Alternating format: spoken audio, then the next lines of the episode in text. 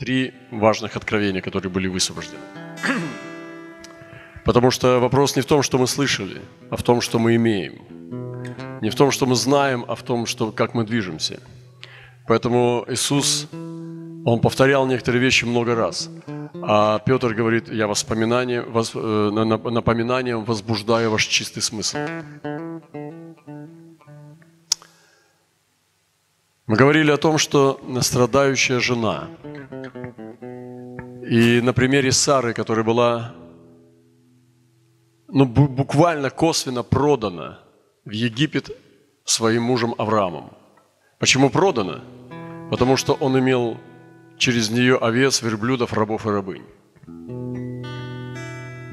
И сестры сегодня, женщины, они страдают. И мы говорили об этом, и когда я говорил об этом и делился, то я чувствовал сильное помазание Духа Святого.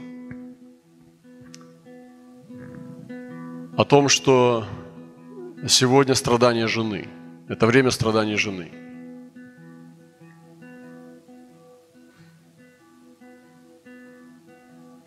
И даже мужчинам непонятны эти страдания. Они не могут понять, то, что переживают э, женщины. И в сезоне последних дней страдающая жена выступает та, которая стоит на луне и кричит от мук и боли рождения. И сегодня дьявол мучает женщин. Он испещряется на то, и есть знамение того, что но пророческие люди, они увидят это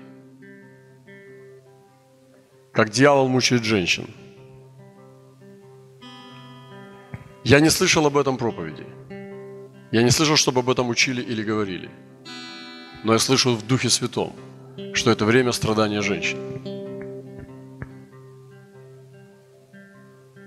Когда Иисус умер на кресте, и Он ушел э, к Отцу, Он оставил Марию. И Он позаботился о ней – чтобы его ученик Иоанн позаботился о ней как о матери. Сара, которая была продана, отдана им, своим возлюбленным, в Египет, в дом фараона, представьте себе ее страдания. Во-первых, предательство. Она была предана. Во-вторых, ее использовали для того, чтобы кому-то было хорошо – И она была несчастна, чтобы кто-то был счастлив. Но это трудно понять, пока тебя не продавали. Может быть, здесь есть те, кого, кого продавали. Есть разница, когда ты сам продавался и когда тебя продавали. Это большая разница, не путайте этих вещей. И мы говорим о духовных сутенерах, которые продают церковь для того, чтобы иметь выгоду, для того, чтобы иметь безопасность, как Авраам имел безопасность через нее. Это духовное сутенерство. И он отдал ее в выкуп, сказав, что она сестра. И также он имел богатство, он имел прибыток. Это духовное сутенерство. И сегодня есть многие верующие люди, которые особенно имеют власть в церкви. Они как духовные сутенеры – продают невесту в Египет. И мы говорили также о э, истинном успехе. И вот время, которое было беззаботное еще до ограничений, до того, как всей Вселенной это коснулось. Сегодня не только ковид, но сами ограничения. Планета изменила свое лицо. Она должна была это сделать. Земля должна была скинуть, она должна была поддать импульс, чтобы остановить то, что с ней делают. Океан, острова мусора, нефтяные моря, вырубленные леса, убиваемые животные, нечестивые люди, уничтожающие творение. Земля должна была отреагировать. И она отреагировала. Планета никогда не останется прежней, которая раньше мы знали ее. И мы сегодня, эти блаженные люди, как поколение пророков, которые видим сдвиг в истории. И мы никогда не вернемся на прежнее место. Мы никогда не увидим прежнюю планету. Мы никогда не увидим прежнее человечество. Оно изменилось неизбежно и навсегда.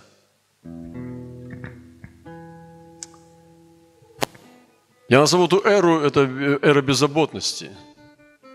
Когда христиане были процветающие, мы могли видеть, э, и я задавал такие вопросы, мегацеркви, успех, авторитет некоторых пасторов, епископов или апостолов. Но ты видел, что они делают это все плотской, мышцой, через деньги, через связи, через человеческие через человеческие таланты. Я подумал, ну ладно, ваше дело, будем отвечать каждый перед своим Творцом. Но были люди, которые в кротости и в тишине совершали свое служение, которых весь мир не был достоин. И они как бы были в уничижении. И так всегда и будет. Это, может быть, в какой-то степени не изменится. Но постигло всю Вселенную нечто – и сегодня идет отвес разделения, где сказано, я покажу, настанет день, когда я покажу разницу между служащим и неслужащим, и между нечестивым и праведным. Слышите меня? И сегодня это время идет. И сегодня эти киты, эти мегаслужения падают. Я говорил уже о статистике, как в Америке исследования делали, что если у тебя 50% церкви осталось после пандемии, ты в хорошем ряду, ты успешный. Обычно остается 30-35%. Вы представьте себе уровень катастрофы. Всего лишь меньше, чем за год. Я уже не называю это телом Христа, я называю это христианские общины. Они потеряли две трети людей, и никто не говорит об этом а притворяются, как будто все нормально. Невероятная ложь. Но те люди, которые просто пребывали в служении, они продолжали собираться, они продолжали служить Господу, небольшими общинами все, они как стояли, так и стоят. Их ничего не коснулось, они пребывают в служении и все. Они процветают, просто критерии процветания другие. И говорится в Слове Божьем, что я покажу разницу, и эта разница будет все яснее и яснее проявляться сейчас – все яснее и яснее будет показываться эта разница. Поднимается эта разница. И говорит, и те, которые служили и благоговели, вы благоговеющие пред Господом, вы взыграете, как тельцы упитанные. В другом переводе, покинете свои стойла, покинете свою изоляцию и будете танцевать передо мной, будучи счастливы. Слава нашему Господу. Это очень мощно, что именно разлом сам это черта, этот отвес, этот, эта переходная линия – это страдание. И та церковь, которая не готова была страдать, которая избегала страдания, подтусовала учение, что надо избегать страдания, готова просто исказить Божье Слово до неузнаваемости, лишь бы не страдать. Она падает. Падает. А церковь, которая умирает, но не искажает с Божьего Слова – сохраняет свою верность, и она будет процветать. Она выстоит и не поклонится, потому что ее имена записаны в книге жизни. Это очень серьезный разговор. И та жена, которая страдает и мучается от боли рождения, это нормальное состояние церкви сейчас. Вот почему дракон ненавидит жену. Потому что духовные сутенеры продают ее в Египет. Но она должна вернуться. И нам нужно молиться этим последним пунктом. Господь, воссоедини церковь с женихом забери Сару из Египта. И мы согласились молиться по этой молитве. Забери Сару из Египта. Забери проданную Сару. Слава Богу, что тут написано, что он не успел ее коснуться. Слава Богу, потому что невеста неприкосновенна. И он будет судить народы. Он будет судить фараона тяжкими ударами. Потому что она была продана не по своей воле туда. Она была продана продажными епископами – продажными учителями, трусливыми пастырями, которые имеют за счет этого что-то в своей жизни, или безопасность, или прибыток. И вот Господь хочет забрать Сару из дома фараона и воссоединить ее со своим мужем. И нам сегодня нужно молиться, чтобы Бог забрал церковь из Египта и воссоединил ее с женихом. Слава нашему Господу!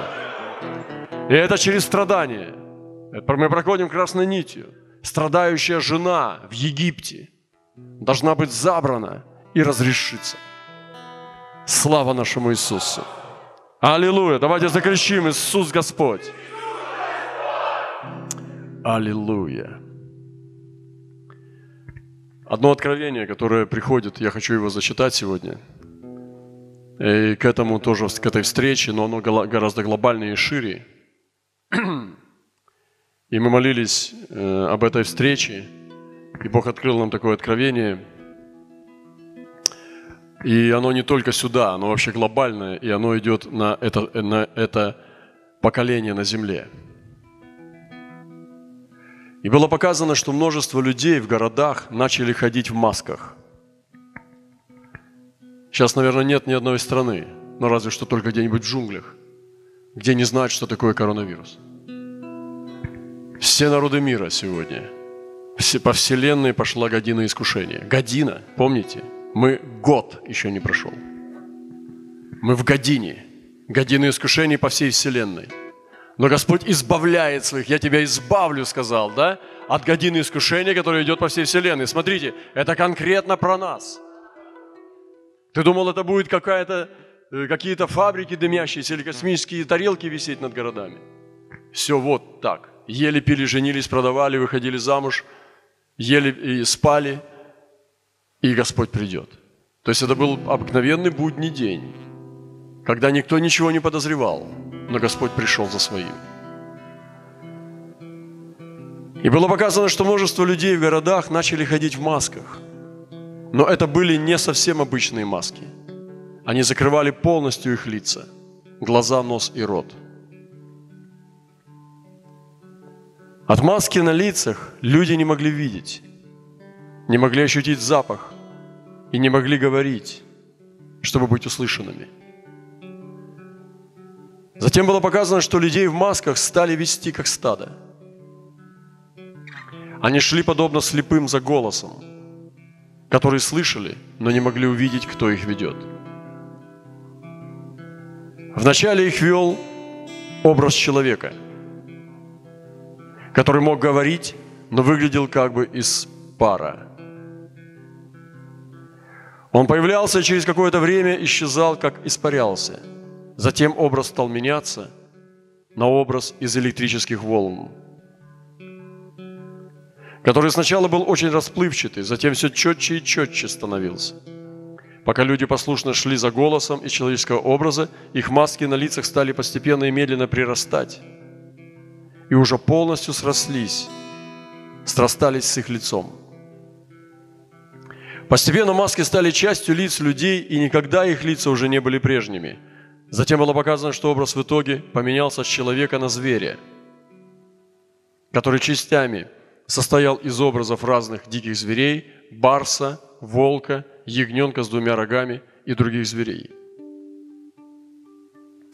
Было показано, что когда образ человека приобрел образ зверя, люди в масках, которые срослись с их лицами, стали поклоняться этому образу зверя. Было показано, что среди огромного количества людей с масками на лицах – были также представители тела современной церкви. Каждый из людей мог уже видеть образ зверя сквозь сросшуюся маску на лице, но каждый видел зверя по-разному. Одни видели многоликого зверя в разных образах зверей, а представители тела современной церкви видели зверя, образ лица которого был подобен Агнцу с двумя рогами, и потому поклонялись ему. Затем было показано, что в ночном небе появилась большая луна – которая постепенно стала краснеть и стала кроваво-красной. Затем стал слышен громкий протяжный трубный звук. Было показано, как множество людей с разных концов земли по одному отделялись от земли и поднимались вверх по воздуху. Поднимались вверх только те, кто слышали протяжный трубный звук, множество же людей этот звук не слышали. Я очень серьезно отношусь к этому откровению. Оно говорит о том, в чем мы уже есть, и о том, что должно произойти очень быстро, очень скоро. Контраст, где мы перетекаем уже в новое, говорит о том, что там начинается восхищение церкви. Наблюдайте за луной. И эта кроваво-красная луна как знамение того, что начнется восхищение церкви. И сегодня, когда нас врасплох застал ковид, когда нас врасплох застали ограничения, когда мы не можем выехать за границу, туда, куда раньше даже мы не думали о том, что мы можем не выехать куда-то, сегодня удивительно – что так все быстро произошло. И на самом деле это очень серьезно, потому что перетекание идет прямо в восхищение церкви. Дорогие братья и сестры, это может очень быстро произойти. И речь идет о том, что встреча с Иисусом в вечности, она может состоять для каждого из нас по-разному. Она начинается с ежедневной молитвы. Это встреча с Иисусом – это также вечеря Господня. Это встреча с Иисусом. Это также смерть человека. Это встреча с Иисусом. И восхищение церкви. Это встреча с Иисусом.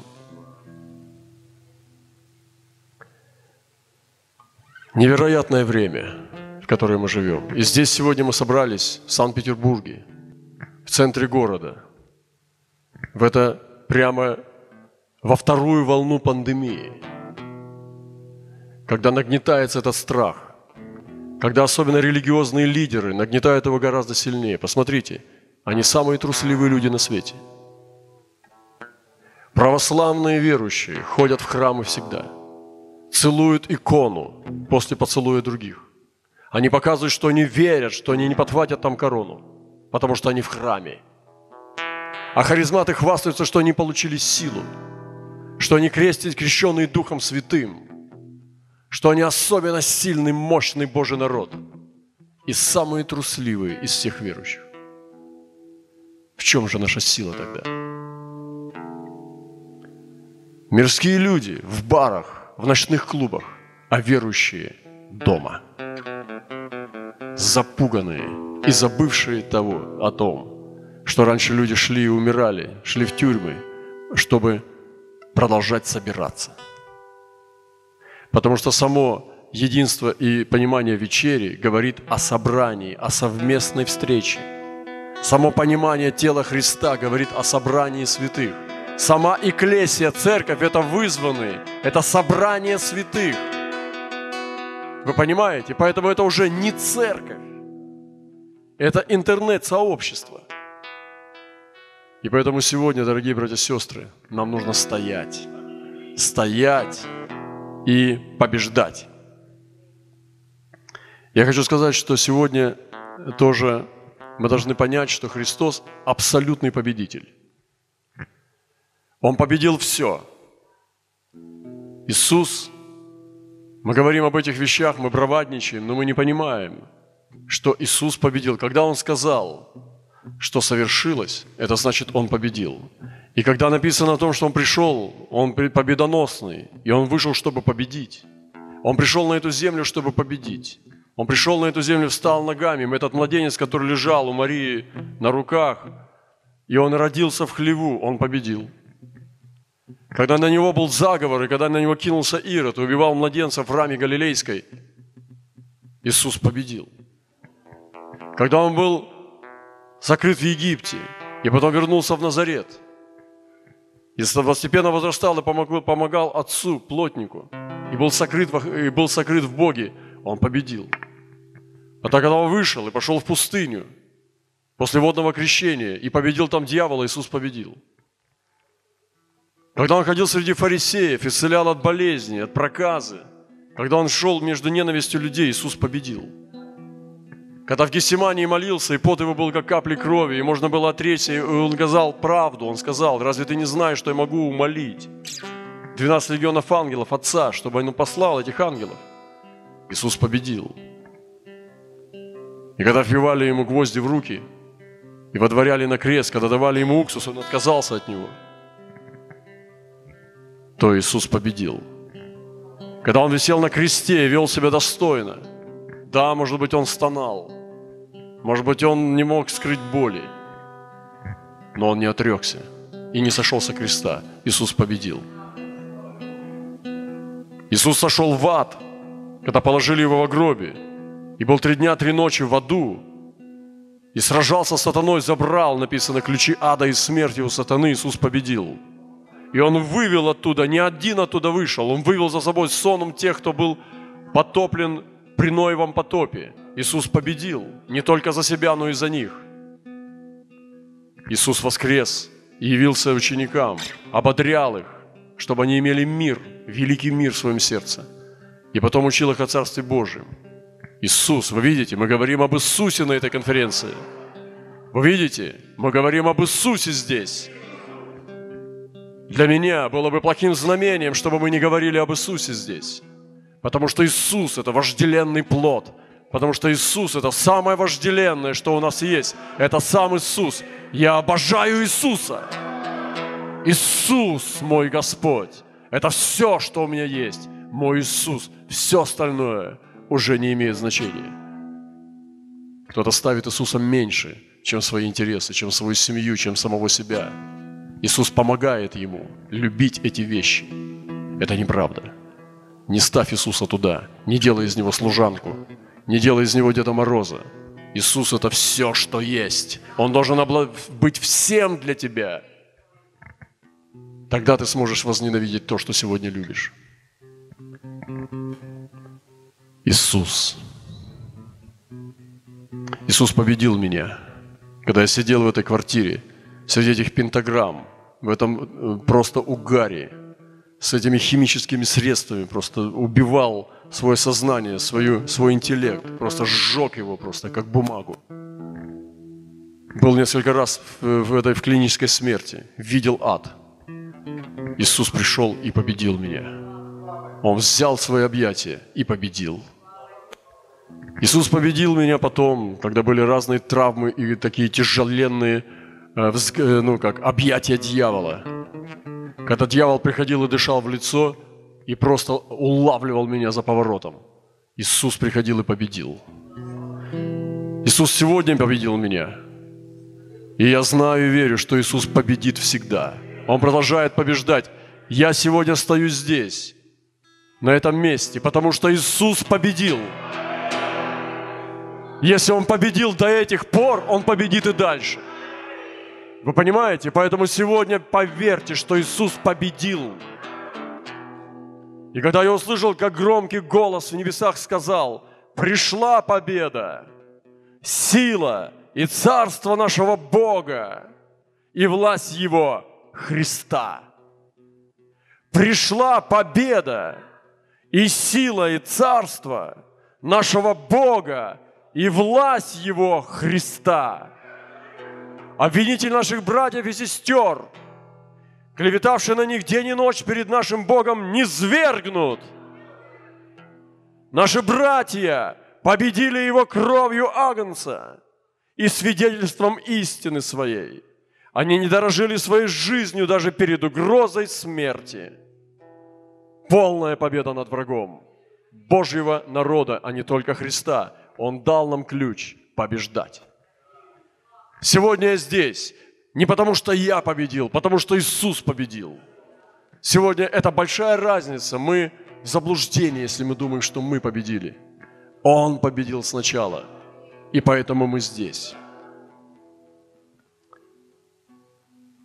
И сегодня мы должны понять, что это вечная вражда, она будет продолжаться. Мне нравится, как Бог радикально говорит своему народу такие слова. Но Господь Бог твой не стал слушать Валаама и обратил его проклятие в благословение тебе, потому что Господь Бог твой любит тебя. Не пытайся примириться с аманитянами и моавитянами, и сколько ты будешь жить, не относись к ним по-дружески. Красота. Вечный враг. Он повержен. Он презренный. Змей, который должен быть презираем Божьим народом. Не заигрывайте с дьяволом. И вы хотите немножечко с ним задобриться? Нет. Это падение. Падение. Ничего общего со тьмой – ничего общего со грехом. Иисус победил грех, Иисус победил ад, я не могу с этим играться. Мы свободны. Я свободен. Иисус победил. Помните, что Иисус одержал полную и абсолютную победу над тьмой. И Он дал нам полную победу над сатаной. Полную победу. Скажите, полная победа. Полная победа Христа. Аминь. Закричите, полная победа Христа. И сегодня Господь ищет это измерение. Я верю, что Отец ищет поклонников. Иисус ищет верующих. Но я верю, что и тот, и другой, Бог и Христос, Он ищет одно измерение, которое Он сегодня хочет получить. Он ищет друга. И мы говорили еще несколько дней в Москве, это измерение, которое меня сильно коснулось. Был такой человек Хусей. И вы помните, как Давид попал в очень тяжелую ситуацию, когда меч по пророчеству пророка поднялся внутри его дома, а Весолом восстал на отца, спал с его наложницами и вошел и осквернил, и стал гнаться за отцом, чтобы убить Давида. И был очень сильный заговор коварных людей, которые поменяли мудрость на хитрость, на коварство, такие как Ахитофел и другие предатели, которые хотели уничтожить Давида. И Давид находился и ночью, и днем в опасности. Люди хотели забрать ковчег, чтобы понести его с Давидом, но Давид сказал, не надо, ковчег принадлежит не мне, он принадлежит народу, пусть остается в Иерусалиме. И он оставил ковчег и пошел в бега от своего собственного сына. Так быстро все поменялось. Свет поменялся на тьму, и царь сошел с престола и стал беглецом. Люди изменились. Их радостные лица, они поменялись на звериные оскалы. И они стали ненавидеть Давида. Израиль разделился, и народ преобразился и стал гнать своего царя. И вот Давид выходит из положения и говорит, «Хусий, ты мой друг, ты спасешь меня». И он не дал ему инструкцию, он не давал ему, что и как делать, потому что ситуации могут быть разные.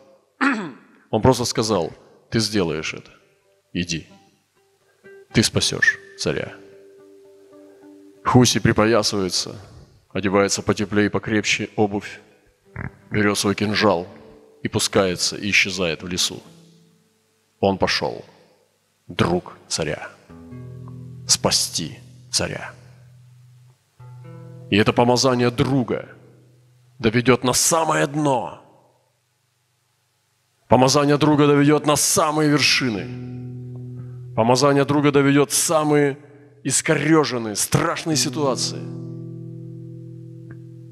И друг выйдет живым, с добычей. И он сделал то, что не смогли бы сделать другие, никакие специалисты и профессионалы – Хусей, друг. И когда мы читаем этот список, писец, полководец, там при дворе хранитель сокровищ, а это просто Хусей, друг царя. Ох, какая специальность. Не знаю, где ее можно получить, такой диплом. Невероятное помазание. Что же думает Бог об этом? Иаков апостол говорит такие слова. «Исполнилось слово Писания. Веровал Авраам Богу, и это вменилось ему в праведность, и он наречен другом Божьим». Сначала вера. Он получает праведность через веру. И потом становится другом Бога. И наречен. Кем? Богом. Бог сказал, Авраам мой друг. Я не представляю себе выше статуса, чем быть человеком-другом Бога. Вот он идет. Смотрите на него. Он друг Бога. Мы его ненавидим, мы его не понимаем. Он для нас неудобный человек, очень неприятный в общении. Но есть одна вещь. Бог сказал, что он его друг. Мы не понимаем его, он нам не нравится, он нас раздражает, мы не можем с ним долго общаться. Мы не понимаем его, он вообще не похож на христианина. Но есть одна вещь, он друг царя, он друг Бога. Бог нарек его другом. Так всегда бывает. Толпа в пролете. Что ты изберешь? Большинство, толпу, почитание, как на тебя смотрит сосед, как о тебе скажут люди, или просто быть этим сумасшедшим одиночкой. Друг Бога. Христос, брошенный всеми и преданный. Несколько женщин только э, прошли экзамен. Все апостолы завалили экзамен. Несколько сестер не завалили. Может быть, они издали его на пятерку. Они усомнились тоже. Но они не уходили от него. На Голгофе они были там же. Иисус говорит, нет больше той любви, как если кто положит душу свою за друзей своих. Да, такого мало. Кто из нас может положить душу? Братья и сестры, мы здесь и сидим. Но можем ли мы положить душу свою за своих друзей? Не торопитесь отвечать. Лучше потом, когда настанет время, вспомните. Нет больше той любви, кто если положит душу свою за друзей своих. Вы, друзья мои, если исполняете то, что я заповедую вам. Я уже не называю вас рабами, ибо раб не знает, что делает господин его – но я назвал вас друзьями, потому что сказал вам все, что слышал от Отца моему. И эти друзья Бога, странные люди, как Авраам, с которыми Господь хочет поделиться своим сердцем. Вы помните, когда Господь шел, посылал ангелов, э, чтобы посмотреть, сжигать Содом или нет? Он говорит – Утаю ли я от Авраама? Что решил сделать? Не могу утаить. И он стал рассказывать. Стал рассказывать, что он задумал. Потому что не мог он сидеть со своим другом, есть этот суп с мясом и утаить. Он смотрел на Авраама, какой он прекрасный. Смотрел на Авраама, как он его любил, как он искренне открывал свое сердце. И Бог не смог удержаться. Он ему рассказал, что хотел сделать. И как Иисус сказал, потому что я сказал вам все, что слышал от Отца. И с друзьями Бог делится тайнами. Сегодня рассказал братьям, как Бог показал мне край Вселенной. Это невероятное переживание. Оказывается, у Вселенной есть край, я никогда не думал. Я помню, какие-то видения были относительно того, что ангелы стоят даже на краю разных галактик. И там действительно есть ангелы, которые обслуживают галактики. Но есть Вселенная, Вселенная, Вселенная, где есть край. А что за пределами Вселенной? Она не бесконечна. У Вселенной есть предел, так написано в Библии, до края Вселенной. А что за краем? Это сильно изменило меня. Теперь у меня другое познание о Боге. И Бог показал мне край Вселенной, где нет ни одной звезды больше. Там нет ни одной звезды. Там край. А дальше уже не Вселенная. Это ужас. Можно умереть от страха, от этого переживания, потому что это невозможно человеку оставаться в живых от такого страха. И вот наш Бог сегодня. Такой великий Бог. Мы с вами здесь в это время. Мы можем сегодня застрять на искуплении. Но можем подняться дальше к творению. Мы можем застрять на совести. И сейчас только слушать, чтобы утешить свою совесть и будоражить ее. Только и ловить и слышать только то, что касается твоей больной совести. А можно пойти выше от совести. Можно пойти к славе. Ты скажешь, а как надо разобраться с совестью?